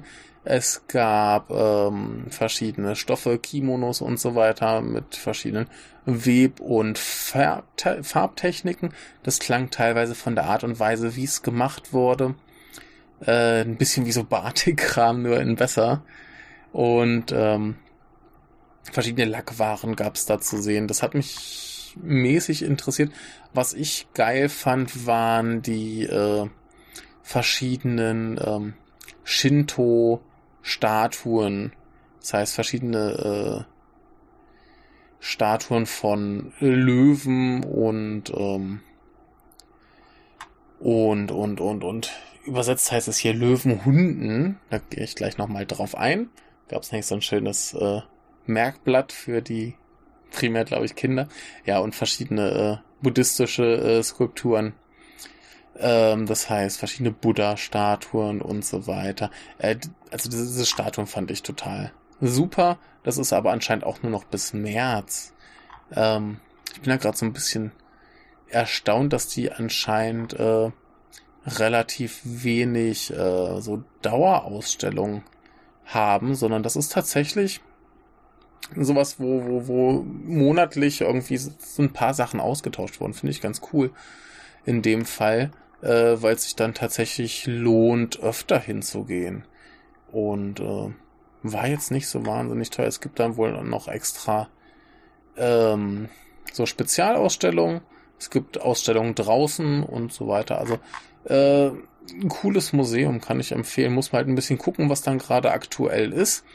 Wir bei dem, was jetzt war, fand ich es äh, so ein bisschen gemischt. Ein bisschen hat mich interessiert, ein bisschen weniger. Äh, ich meine, gerade die Kalligrafie gucke ich mir halt an und finde das schön. Lesen kann ich es halt eh nicht. Also das ist ein bisschen zu krass. Aber äh, ganz schön. Aber kommen wir mal kurz zu den äh, beiden äh, Löwendingern. Und zwar ähm, sieht man die oft an eben diesen Shinto-Tempeln und das eine ist ein Koma-Inu und das eine ist ein Shishi. Also der Koma-Ino ist der Lion Dog, der ist immer auf der linken Seite. Das andere ist eben der Löwe auf der rechten Seite. Und der Löwenhund, der hat den, Mau, äh, den Mund geschlossen und hat ein Horn auf dem Kopf. Warum auch immer der ein Horn auf dem Kopf hat. Und der Löwe an sich ist rechts und hat den Mund offen. Und jetzt ist natürlich die Frage, das Ding wurde irgendwann vor langer, langer Zeit äh, so erfunden. So, warum hat man jetzt in Japan äh, Löwen? Also, ich meine, selbst wenn man jetzt guckt, äh, Buddhismus in China, Indien, die haben alle keine Löwen. Das heißt, das geht zurück bis Ägypten, wo dann hier laut meinem schönen äh, Faltblatt äh, der Löwe ein Symbol der Autorität des Pharaos war und dann eben halt die Sphinx als Beispiel hier genannt. Ein äh, Löwe mit Menschenkopf. Und ähm, das äh, kam dann rüber nach äh, Westasien, wo Löwen dann quasi als äh, Schützer von Burgen galten und äh, da hat man dann eben Skulpturen von Löwen draußen vor die äh, Tore gestellt. Von da ging es dann weiter nach Indien und ähm, da galten die dann anscheinend so als Repräsentanten der Großartigkeit von Königen oder Buddha. Und so wurden die eben gern dann auf irgendwelche Säulen und Podeste und so weiter gestellt als eben buddhistische Skulpturen. Und von da ging es dann weiter nach China. Und ne, so, die haben sich dann, hier heißt es ganz schön, there are no lions in China, so the Chinese probably thought of lions as imaginary creatures like dragons. Finde ich gut. Und von da ging es dann eben äh, von China nach Japan. Und ähm, ja, die wurden dann eben gepaart, was heißt gepaart, also immer zusammengesetzt mit diesem Fabelwesen, diesem Löwenhund, der eben dann plötzlich ein Horn hat. Und äh, das geht zurück äh, bis zu einem Tempel von vor 1200 Jahren, wo wohl davon gesprochen wurde, dass da Masken und entsprechende Tänze waren. Und da, äh, ja, das hat sich dann das Bild von diesen beiden Figuren hat sich ein bisschen im Laufe der Zeit äh, geändert. Äh, die wurden zuerst aus Holz gemacht. Ähm, diese äh, von den chinesischen Skulpturen, Steinskulpturen inspirierten Dinger kamen dann so vor 400 Jahren. Und die sitzen jetzt immer noch überall mal so rum, sieht man schon mal, wenn man ein bisschen zu so Tempeln und Schreien geht. Und äh, die sind niedlich. Also gerade in dieser Ausstellung waren ein paar, die waren echt niedlich. Die waren putzig. Die würde ich mir auch zu Hause irgendwie gerne hinstellen. So. Ganz fein. Und dann war ich noch in einem anderen Museum, und zwar war es das National Museum of Art in Osaka. Und da gab es äh, zwei Ausstellungen. Das eine ist, glaube ich, die reguläre Dauerausstellung, bisschen über äh, Gegenwartskunst aus Japan. Ähm, für meinen Geschmack ein bisschen zu viel abstraktes Kram dabei, äh, war aber ganz okay. Und was ich ein bisschen aufregender fand, war eine Ausstellung namens Impossible Architectures, äh, Architecture. Und ähm, die läuft vom 7. Januar bis 15. März. Und fand ich ganz interessant. Äh, da waren jetzt nicht nur japanische Künstler, aber generell ging es da eben um Architektur, die teilweise ernsthaft geplant wurde, dann aber nicht äh, realisiert wurde, ähm, bis hin zu ganz abstrakten Sachen. Und äh, eins war tatsächlich auch ähm, so Entwürfe für ein Dorf, das anscheinend tatsächlich auch gebaut wurde, äh, hier auf dem äh, Berg Ikoma zwischen Osaka und äh, äh, Nara. Und äh, sah ganz niedlich aus. Ähm, das große Highlight der Ausstellung war dann wahrscheinlich zum Schluss ähm, das anfangs geplante äh, Olympiastadion, was jetzt irgendwie äh, in Tokio hätte gebaut werden sollen und jetzt von einem anderen ersetzt wurde. Äh, das Modell davon sah halt aus wie so ein bisschen äh, Science-Fiction-hafterer äh, Fahrradhelm. und äh, fand ich ganz cool. Aber ja, auf jeden Fall eine, eine ganz äh, spannende Ausstellung verschiedener äh, Architekten oder anderer Leute, die sich irgendwie mit Architektur befassen und wir von so eigentlich durchaus machbaren und coolen Hand äh, coolen durchaus machbaren Dingen zu völlig abstrakten Teilen. Ich glaube, was ich am besten fand, war so eine Idee, das haben sie einmal als Modell hingestellt und dann noch so einen Film gemacht. Ähm, das hätte so eine an so äh, DNS-Stränge angelehnte äh, Konstruktion sein sollen, die sich da eben so hochzieht, so gedreht und dann die Querstreben und auf den Querstreben dann so Häuser. Und das hätte dann irgendwie in der Bucht von Tokio stehen sollen. Und äh, sah cool aus. Also ähm, ein ganz schniekes Ding. Äh, ja, ordentlich in Museen gegangen, fand ich mal gut. Bisschen hier gesehen, bisschen da gesehen. Äh, ganz wunderbar. Auch ganz wunderbar ist, äh, war ich vorhin im Supermarkt kleine Anekdote zwischendurch über wilde Dinge, die geschehen, äh, war ich vorhin im Supermarkt und ähm, habe mir Joghurt gekauft und der Joghurt, der war halt schon bisschen knapper am Verfallsdatum. Das heißt, der war sowieso schon äh, reduziert.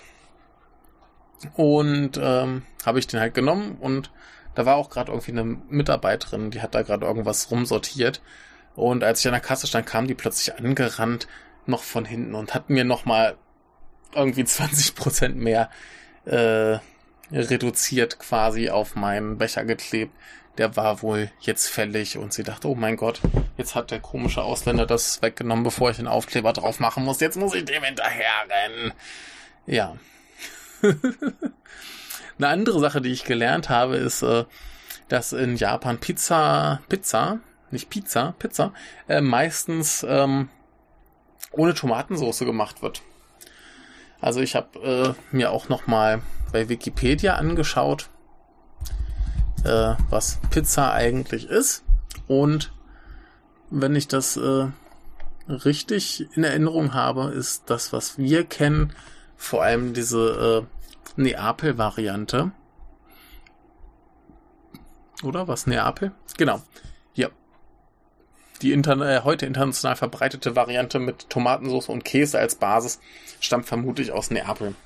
Und äh, ja, kann man halt theoretisch draufpacken, was man will, aber ähm, ja, bei uns ist es ja Standard, dass man äh, Tomatensauce auf der Pizza hat. Und hier nicht.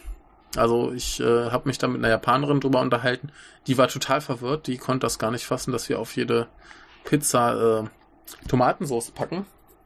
Und ähm, dafür gab es dann eine äh, Drei-Käse-Pizza mit viel ähm, viel Gorgonzola und dazu eben Honig, den man dann schön drüber schütten konnte. Äh, schmeckt. Also, klar. Ich bin ja auch mal so ein bisschen skeptisch mit äh, süß und herzhaft, aber Honig auf äh, Gorgonzola Pizza ist eine gute Sache.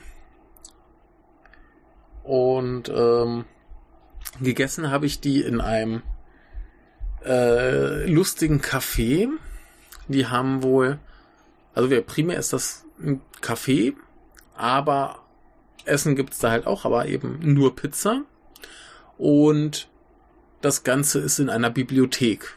Also das ist quasi so ein großer Raum, da gibt's ganz viele Bücher, kann man sich nehmen und lesen, kann da lustig essen und machen. Und äh, während ich da saß und meine äh, geile Gorgonzola Käsepizza gegessen habe, äh, Gorgonzola äh, Honigpizza, ähm, wurde da nebenbei noch eine, eine Radiosendung quasi gerade gemacht. Da saß dann der Moderator in dem Café, hat da irgendwie äh, seine Anmoderation gemacht, ein bisschen gelabert und ähm, da wurde halt Musik gespielt. Und erstmal hatte der halt so ein typisches äh, Radiogesicht. Also es war halt so ein alter Mann mit Halbplatze und äh, so ein bisschen Verfall. Und äh, war aber ganz cool.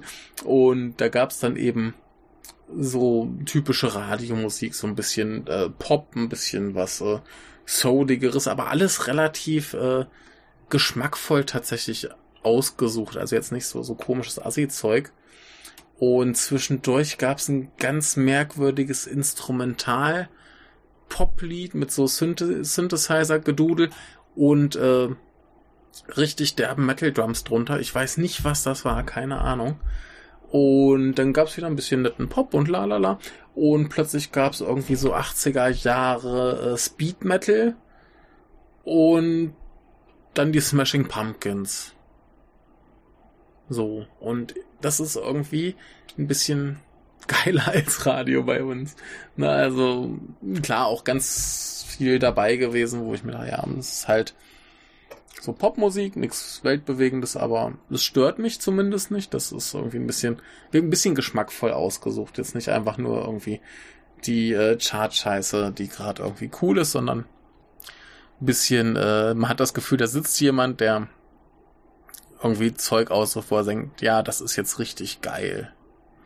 So, da steckt irgendwie ein bisschen Liebe hinter und nicht nur, ah, wir spielen alles, was sich äh, bewährt hat und das dann 20 Mal am Tag. Äh, war jedenfalls ganz interessant, ein ganz cooler Laden, der ist in der Nähe vom äh, äh, Osaka Schloss. Da bin ich dann irgendwie, als ich neulich äh, da war, um ähm, äh, was heißt um, als ich, als ich die, die Pflaumen gesehen habe. Äh, Ich wollte eigentlich nur mal raus hin, irgendwie da gelandet, Pflaumen gesehen und dann irgendwann nochmal gekriegt, äh, gesehen Pizza, geil, Pizza gegessen. ich habe so dann keine gute Pizza mehr gehabt. Und die war okay, die war winzig klein, aber war in Ordnung. Also ich glaube, das ist ungefähr das, was, wenn man in Deutschland halt eine kleine Pizza bestellt. Aber war lecker, guter Käse drauf, Honig, was will er mehr. Ähm, genau, geil. Und äh, habe ich noch irgendwie eine schöne Anekdote? Ich habe auf Twitter gesehen, äh, Krapfen, also Berliner mit äh, Schnitzel oder Leberkäse.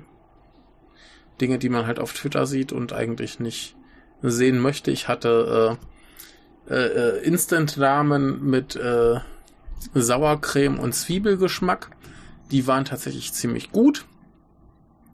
Ähm, ja, was haben wir noch? Der gute Patrick versucht immer noch sein Columbo-Buch äh, finanziert zu kriegen. Da fehlt aber, glaube ich, noch ein bisschen, bisschen was. Also, äh, ich würde mir wünschen, dass das klappt, aber ich habe kein Geld, was dazu zu geben und äh, sind noch 13 Tage äh, und hat jetzt ungefähr die Hälfte von dem, was er braucht.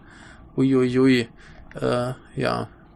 Genau. Dann war ich neulich noch bei einem äh, Konzert, habe unter anderem äh, World mal wieder gesehen diese äh, Alternative äh, Rockband, die hatte ich, ich dachte immer irgendwie, das wäre noch gar nicht so lange her gewesen, dass ich die gesehen hätte.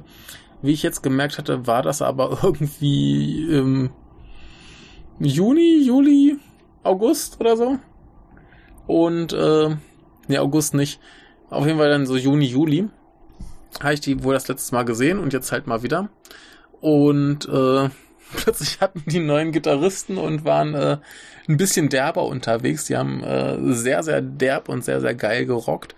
Aber äh, normalerweise hatten sie ja immer den, den Kawabe von äh, 16 Coins. Äh, wer 16 Coins nicht kennt, hat offensichtlich äh, Get Your Genki Volume 4 nicht gehört. Übrigens äh, wurde da jetzt auch schon angeteasert, dass äh, Volume 5 nicht mehr so lange dauern kann. Äh, die ersten Teaserbilder kamen schon. Also verrate ich da, glaube ich, nicht so viel. Und ähm, genau, äh, der hat da eigentlich noch äh, Gitarre gespielt und ich habe mich den ganzen Abend gewundert. Also das war ein super langes Konzert. Das ging irgendwie 16 Uhr los bis abends um halb elf. Ich glaube, elf Musiker und Bands sind aufgetreten. Ähm, ja, und ich habe mich die ganze Zeit gefragt, wann der denn mal kommt und der kam nicht und der kam nicht und der hat einfach eine andere Gitarre gespielt. Äh, der hat's aber nicht schlechter gemacht und der ist äh, sehr derb abgegangen. Das war ziemlich cool, äh, war sehr gut. Die ganze Band fühlte sich ein bisschen energisch an. Und dann habe ich hinterher gefragt, na, bist du neu? Und er so, ja. Und ich frage so, und hier, der Kollege hat aufgehört. Und er so, ja, äh, letztes Jahr im August. Und ich sehe den immer mit seinen 16 Coins und der erzählt mir das nicht. Ja, braucht man nicht drüber reden. Äh, eine andere coole Band, die ich da gesehen habe, war äh, Ju Hachiban. Die habe ich auch irgendwann letztes Jahr im Sommer gesehen, noch ein bisschen früher, also eher so Mai, Juni. Ähm, und seitdem nicht mehr. Ich habe mir damals aber das Album von denen gekauft und das ist super geil. Und äh, jetzt habe ich mich gefreut, dass ich die mal wieder sehe. Und plötzlich irgendwie waren die noch zu zweit. Ich glaube, äh, der Sänger, Schrägstrich Gitarrist ist, also der ist auf jeden Fall noch derselbe wie letztes Mal. Und jetzt hat er halt noch einen Schlagzeuger dabei gehabt und ich glaube, der Rest, der ist äh, weg. Der Schlagzeuger ist neu und äh, dementsprechend klingt das jetzt auch alles ein bisschen anders. Ich glaube, die haben auch kein Lied gespielt, das ich jetzt irgendwie kannte. Und es war sehr verwirrend, aber immer noch sehr, sehr gut und ich hoffe, das wird. Aber der Sänger und Gitarrist, der hat jetzt noch eine zweite Band. Äh, ich hoffe, die sind auch geil. Und äh, ja, war cool. Da war dann noch eine da waren ganz viele Singer-Songwriter, deren Namen ich mir nicht merken kann. Die waren halt größtenteils gut bis sehr gut, aber ich habe ja bekanntermaßen so eine leichte Aversion gegen Singer-Songwriter, weil ich mir bei solchen Leuten, wenn sie gut sind, immer denke, ja, hättest du eine Band, wäre es noch geiler. Ähm, da war aber auch noch eine, eine andere Band, deren Namen ich auch äh, vergessen habe. Ist auch nicht so wichtig, weil ich die nicht mochte. Und die waren ganz, ganz merkwürdig. Und zwar waren das äh, fünf Leute. Und halt Schlagzeuger, der war cool. ein Junge, der gesungen hat und Akustikgitarre gespielt hat. Der war super cool. Dann waren da noch ein Gitarrist und ein Bassist, die aussahen wie irgendwie die äh, Otaku-Brüder ausgebrochen, um äh, Lärm zu machen. Also irgendwie so eine Mischung aus, aus, ich habe ein Space Invaders T-Shirt an, sehe aber aus wie irgendwie der äh, derbe Metaller. Und ähm, dann war da noch so ein Typ, der hat äh, Gitarre gespielt und gesungen. Und der sah halt aus und hat eine Show gemacht, als hätte er irgendwie das äh, große Wie werde ich ein richtiger Punk-Handbuch gelesen und das einfach eins zu eins nachgemacht. Also das wirkte total aufgesetzt und fake und ganz, ganz schrecklich und äh, hat mir echt gar nicht gefallen. Zumindest was der gemacht hat. Ansonsten war es halt sehr, sehr harter, sehr, sehr derber äh, Punk, sehr lärmig. Und das ist halt so das Ding. Erstens hat man da halt nix rausgehört. Also da war halt ein Typ mit einer Akustikgitarre. Ich habe die Akustikgitarre im ganzen Konzert, glaube ich, einmal wahrgenommen. Und das war schon ein bisschen äh, schade. Dann ähm, war es halt gut, das kann man jetzt schlecht Punk vorwerfen, äh, war es halt relativ abwechslungsarm. Ne? Passiert, okay. Alles klar.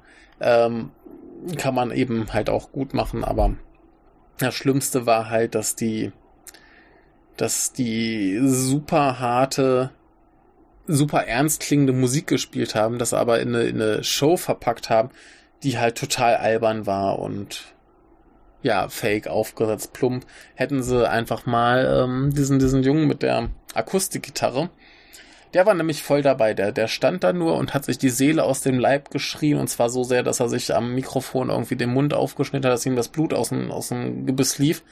Ähm, der und der Schlagzeug, die waren halt so voll drin. Die haben da richtig ernst, richtig gute, harte Musik gemacht.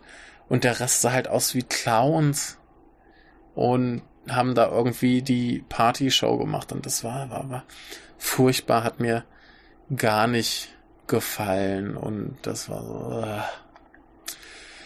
Ja, gut, jetzt äh, haben wir es auch fast.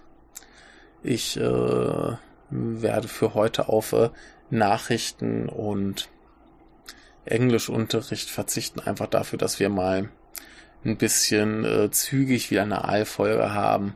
Gibt's dann beim nächsten Mal wieder. Äh, Nachrichten kann ich höchstens ja anbringen, dass äh, der blöde Virus äh, immer noch äh, wütet, äh, unter anderem, weil zum Beispiel ein infizierter Taxifahrer äh, eben seinem Beruf nachgegangen ist. Ein anderer Mensch äh, sollte in Quarantäne, der kam aus China, sollte in Quarantäne, hat dann halt, ja, aber ich habe ein Kind zu Hause und äh, wurde dann eben gehen lassen. ansonsten ist halt diese Diamond Princess, die irgendwo da vor Yokohama äh, liegt, so ein Kreuzfahrtschiff, ähm, wo eben ein Großteil der infizierten Japaner drauf ist und äh, ich glaube, da sind es schon über 300 von den etwas über 400 Infizierten in Japan. Und äh, ja, ist ein bisschen gruselig, vor allem weil ich halt auch, also ich kenne die nicht persönlich, aber so eine Bekannte von einer Bekannten ist da halt drauf und die gute Frau ist halt irgendwie 83 und äh, ja, wäre blöd, ne, wenn da jetzt irgendwie was äh, Todbringendes geschieht. ja, und äh, so viel zu, also zu den Nachrichten. Ähm, ist gerade alles da so ein bisschen kacke. Gucken wir uns lieber noch einen Film an, den ich eigentlich mit dem Huli besprechen wollte. Und wo er dann gemerkt hat, äh, da ist meine DVD kaputt, kann man nicht kurz was anderes improvisieren. Und äh, deswegen habe ich den halt gesehen und wollte den immer noch im Japanuary besprechen. Und deswegen äh, hatte ich erst überlegt, den dann in unsere Rückblickfolge zu schmeißen. Aber da ist sowieso schon genug ähm, drin. Deswegen bespreche ich den kurz hier. Das ist äh, ein Film. Äh, habe ich den Titel genannt? Ich weiß es nicht mehr. Äh, The City of Lost Souls.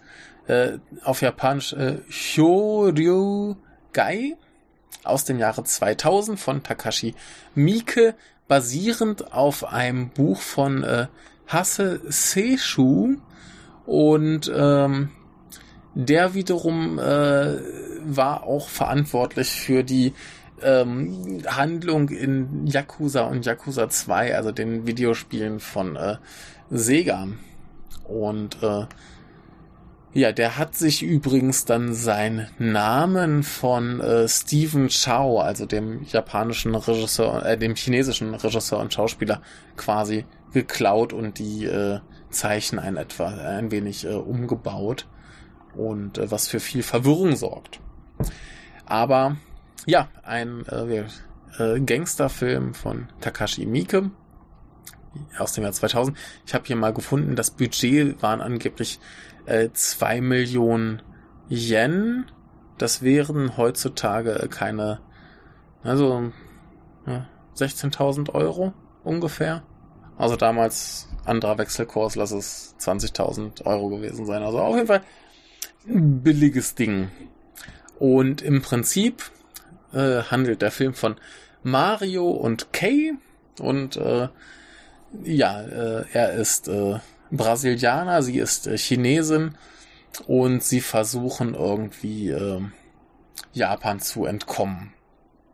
Und äh, dafür brauchen sie eben Geld und geraten da in ganz verschiedene äh, Geschichten. Einerseits will natürlich der äh, eine böse Chinese seine Frau zurück und äh, andererseits äh, klauen die beiden dann irgendwann äh, eine Ladung Drogen von den Chinesen und ganz viel Stress und Elend und äh, Auftragsmörder und äh, Hühnerkämpfe.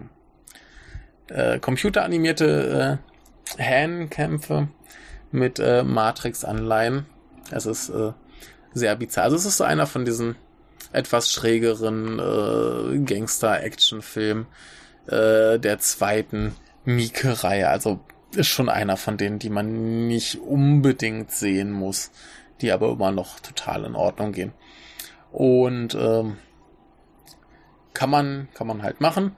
Äh, interessant an dem Ding ist halt dieses äh, internationale Ding. Also äh, der der Protagonist Mario ist eigentlich Brasilianer und da kriegen wir dann in diesem leicht fiktiven Zukunftsjapan ähm, ein bisschen Einblick in diese äh, brasilianische Parallelgesellschaft in äh, Japan mit eigener äh, Fernsehshow und die treffen sich dann alle immer in so einem abgeranzten Café und hängen da alle zusammen rum.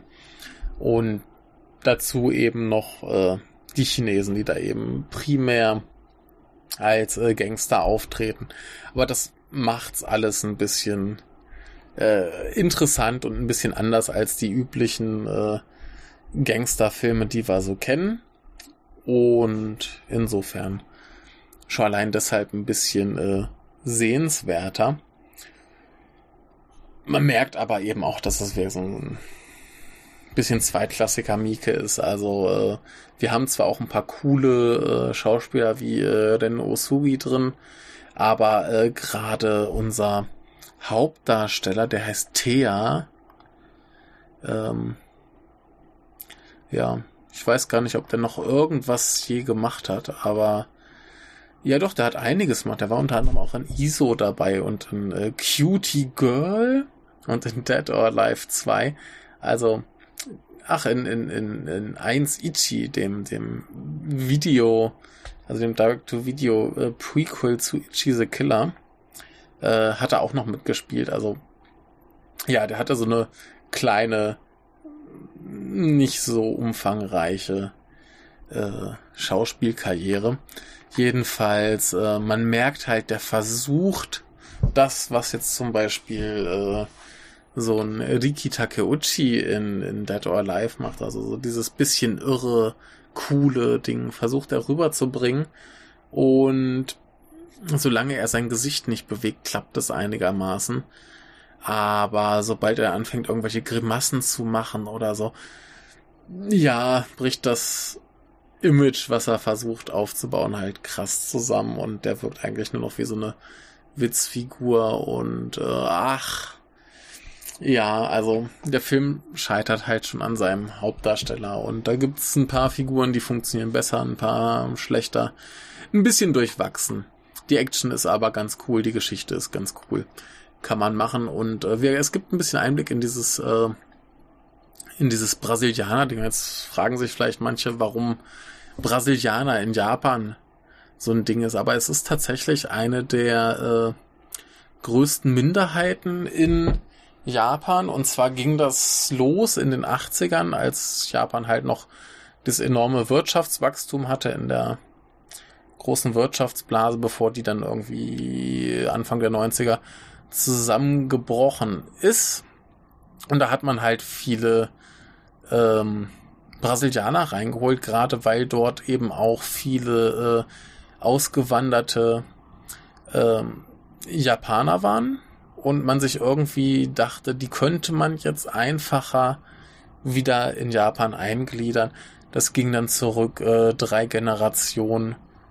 Ne, da konnte man da relativ einfach äh, ein Visum kriegen, zumal zu der Zeit äh, Japan relativ große Probleme mit Einwanderern aus Pakistan, Bangladesch, China oder Thailand hatte. Und wir die dachten sich, ach hier, das sind ja quasi äh, quasi Japaner und äh, Südamerikaner generell hatten wohl ein bisschen besseres Image. Jedenfalls dachte man sich, das könnte man gut äh, brauchen, wenn die Leute dann nach Japan kommen und eben die drei, äh, wie es heißt, die drei K-Jobs machen kann. Das heißt Kitsui, Kitanai und Kiken. Also äh, schwer, dreckig und gefährlich. Und ja, da kamen dann relativ viele Brasilianer eben nach Japan. Das heißt, äh, hier steht äh, 1998 waren dann 222.217 Brasilianer in Japan und das sind quasi 81 Prozent aller äh, lateinamerikanischen äh, Ausländer in Japan. Der Rest sind wohl hauptsächlich äh, Peruaner und Argentinier. Und äh, man dachte sich auch, das ist doch leicht einzugliedern. Das Problem ist aber, dass die Leute zwar prinzipiell wie Japaner aussahen, sich aber eben nicht so verhalten haben und sie eben dann als äh, Muttersprache quasi äh, Portugiesisch hatten. Und dementsprechend äh, ja, gab es dann eben diese Eingliederung nicht, äh, hat man auch ein bisschen der eigenen Kultur natürlich mitgenommen. Irgendwie äh, sehe ich hier gerade vom Karneval mit Samba und so weiter. Und ähm, hier im Wikipedia-Artikel wird es verglichen mit den äh, deutschstämmigen Russen, die dann eben irgendwann wieder nach Deutschland kamen. Ja, und der Witz war dann eben, als dann äh, 2009 die Finanzkrise kam, hat man dann eben den Leuten gesagt, hier, falls ihr wieder zurück nach Brasilien oder eben Lateinamerika geht, äh, könntet ihr hier irgendwie 3000 Dollar für den Flug und 2000 Dollar äh, so noch kriegen, falls ihr eben wieder zurückgeht und nie wieder äh, versucht in Japan zu arbeiten. Ja, ne? Also Insofern äh, eine der größeren Minderheiten hier, ja, weil die jetzt vielleicht nicht so aussehen wie äh, Brasilianer, ist es mir noch nicht so aufgefallen, aber ist ein großes Ding, ist äh, ganz interessant und wird in dem Film wird's halt zumindest ein bisschen äh, angerissen und ist ganz nett. Also wirkt der ganze Film ist so so eine Stufe mit, äh, nee, eine Stufe nicht. So insgesamt halt nett. Da ist nix, was irgendwie lange hängen bleibt. Die Geschichte ist okay. Die Schauspieler sind sehr wechselhaft, sind ein paar schöne, lustige Ideen drin, äh, gerade äh, im Finale äh, gibt's eine sehr schöne äh, Kameraeinstellung, die mich an das Ende von äh, Redline erinnert hat alles nett und gut und äh, total in Ordnung. Aber wenn man jetzt nicht irgendwie alle Mieke-Filme sehen muss oder jetzt nicht gerade schon die besseren gesehen hat und sich denkt, oh, ich muss aber trotzdem noch mehr haben, dann kann man den sonst aber auch ruhigen Gewissens äh, auslassen. Ist mehr so ein, so ein interessantes, unterhaltsames äh, Kuriosum. Ja, insofern nicht so schlimm, dass der jetzt vielleicht äh, keine komplette eigene Folge bekommen hat. Aber erwähnenswert allemal. So, bevor ich mich jetzt wiederhole, mache ich hier an dieser Stelle äh, Feierabend. Und ähm, ja, drückt mir die Daumen, dass es noch irgendwie mit Arbeit klappt. Dass ich hier noch irgendwie äh, irgendwo unterkomme. Ich habe die letzten Wochen vor allem ähm, fast nichts mehr gefunden. Also es gibt irgendwie im Moment sehr, sehr wenig Stellenausschreibungen. Äh, ach, ist schwierig, ist elend. Mich macht's äh, ja, psychisch relativ fertig. Ähm, ja, aber zumindest habe ich jetzt äh, die anderthalb Monate ganz gut genutzt, wenigstens noch ein paar Sachen zu sehen. Und da ist mir noch eine Sache aufgefallen, die möchte ich noch kurz in den Raum werfen. Und zwar, ne, hier alles voll mit tollen Sachen, die man sehen kann, äh, tolle Veranstaltungen, Museen und äh, hier ist ja alles auf ganz harten Kapitalismus ausgerichtet, konsumiert, konsumiert, konsumiert ganz viel. Die Leute haben keine Zeit zu konsumieren. Es geht immer nur irgendwie so, ja, hier, äh, ihr müsst ewig Überstunden machen, die wir euch nicht bezahlen und dann kriegt ihr auch keinen Urlaub und äh, frei machen geht ja mal gar nicht. Und äh, weiß nicht, was, was, was soll der Schmu? Können die nicht endlich mal ihre, ihre äh, Arbeitsgrundlagen so abändern, dass die Leute auch mal frei machen können? Ähm, fand ich ganz schön. Es gab auf Deutschland Radio Kultur neulich einen Beitrag über äh, japanische Schulen und Lehrer, wo es erstmal ganz viel absurde äh, Regeln gibt, äh, wie zum Beispiel, äh, dass die Mädchen äh, weiße Strümpfe und Unterhosen tragen müssen. Oder äh, ja, wie halt die Frisuren zu sein haben, dass man schwarze Haare haben muss und so weiter. Das äh, ist alles wohl die letzten Jahre sehr, sehr streng geworden. Das ist wohl vor allem auch immer strenger geworden. Es wurde damals eingeführt, dass halt irgendwie alle möglichst gleich sind, aber ja, ne, die Schulen haben es grausamer und strenger gemacht und so weiter und so fort. Und in diesem Beitrag war dann irgendwann ein Lehrer, weil die Lehrer eben auch äh, da furchtbar geknechtet werden, heißt, ähm, halt auch ewig Überstunden. Du, die haben ja diese, diese äh, Circle quasi, also diese Clubaktivitäten, wo man äh, nach Möglichkeit äh, teilnehmen soll und wo dann eben auch die Lehrer quasi genötigt werden, die zu leiten, ob sie wollen oder nicht. Und das ist dann eben auch eine freiwillige Sache in ihrer Freizeit. Das heißt, der Durchschnittslehrer arbeitet dann wohl so elf, zwölf Stunden am Tag äh, hat keine Zeit für sich, hat keine Zeit für irgendwie Familie oder was auch immer. Ähm, ein ganz krasser Fall war da beschrieben. Ähm, eine Frau, die auch selber Lehrerin war und ihr Mann ist dann quasi wirklich bis zum Tod äh, arbeiten gegangen und hat das gemacht und so weiter. Und sie war dann anschließend auch mehr so, ja, ja kann man nichts machen, ich mache hier trotzdem meinen Lehrerjob weiter. Äh, super krasses Kram.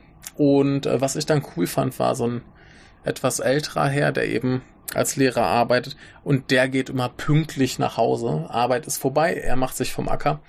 Ähm, nicht unbedingt, weil er das für sich so braucht, sondern ähm, weil er ein, ein, ein gutes Vorbild für die jungen Lehrer sein möchte, dass er einfach zeigen kann, hier, so ist auch okay. Und das denke ich mir hier die ganze Zeit. Ne? Also das ist alles nur hier auf Kommerz und man soll reisen und essen und überall hast du irgendwie Zeitschriften und Bücher, die dir, die dir alles beschreiben, was du tolles konsumieren kannst und wo du hinreisen kannst und was du alles machen sollst. Aber kein Mensch hat Zeit dafür. Das ist so ekelhaft. Das ist echt so. Ne? Insofern bin ich ganz froh, dass ich jetzt zumindest äh, die Zeit ein bisschen nutzen kann, noch ein, zwei schöne Sachen zu machen und dann wir hoffentlich, hoffentlich, hoffentlich geht's dann bald weiter mit Arbeit. bevor ich sonst wirklich im schlimmsten Fall wieder heimfahren muss. Und da hätte ich halt gar keinen Bock drauf gerade. Ähm, ja, drückt mir die Daumen. Hoffen wir das Beste. Und ansonsten, ja, hat sich bald ausgehalten. Ne? Muss mal gucken, was wir dann machen. Wir haben ja Zeit für Filmbesprechungen. Ha. Naja, gut. Äh, bevor es jetzt hier zu langatmig und zu dröge wird, mache ich mich vom Acker. Ich wünsche euch noch einen ganz schönen Tag und bis zum nächsten Mal. Tschüss.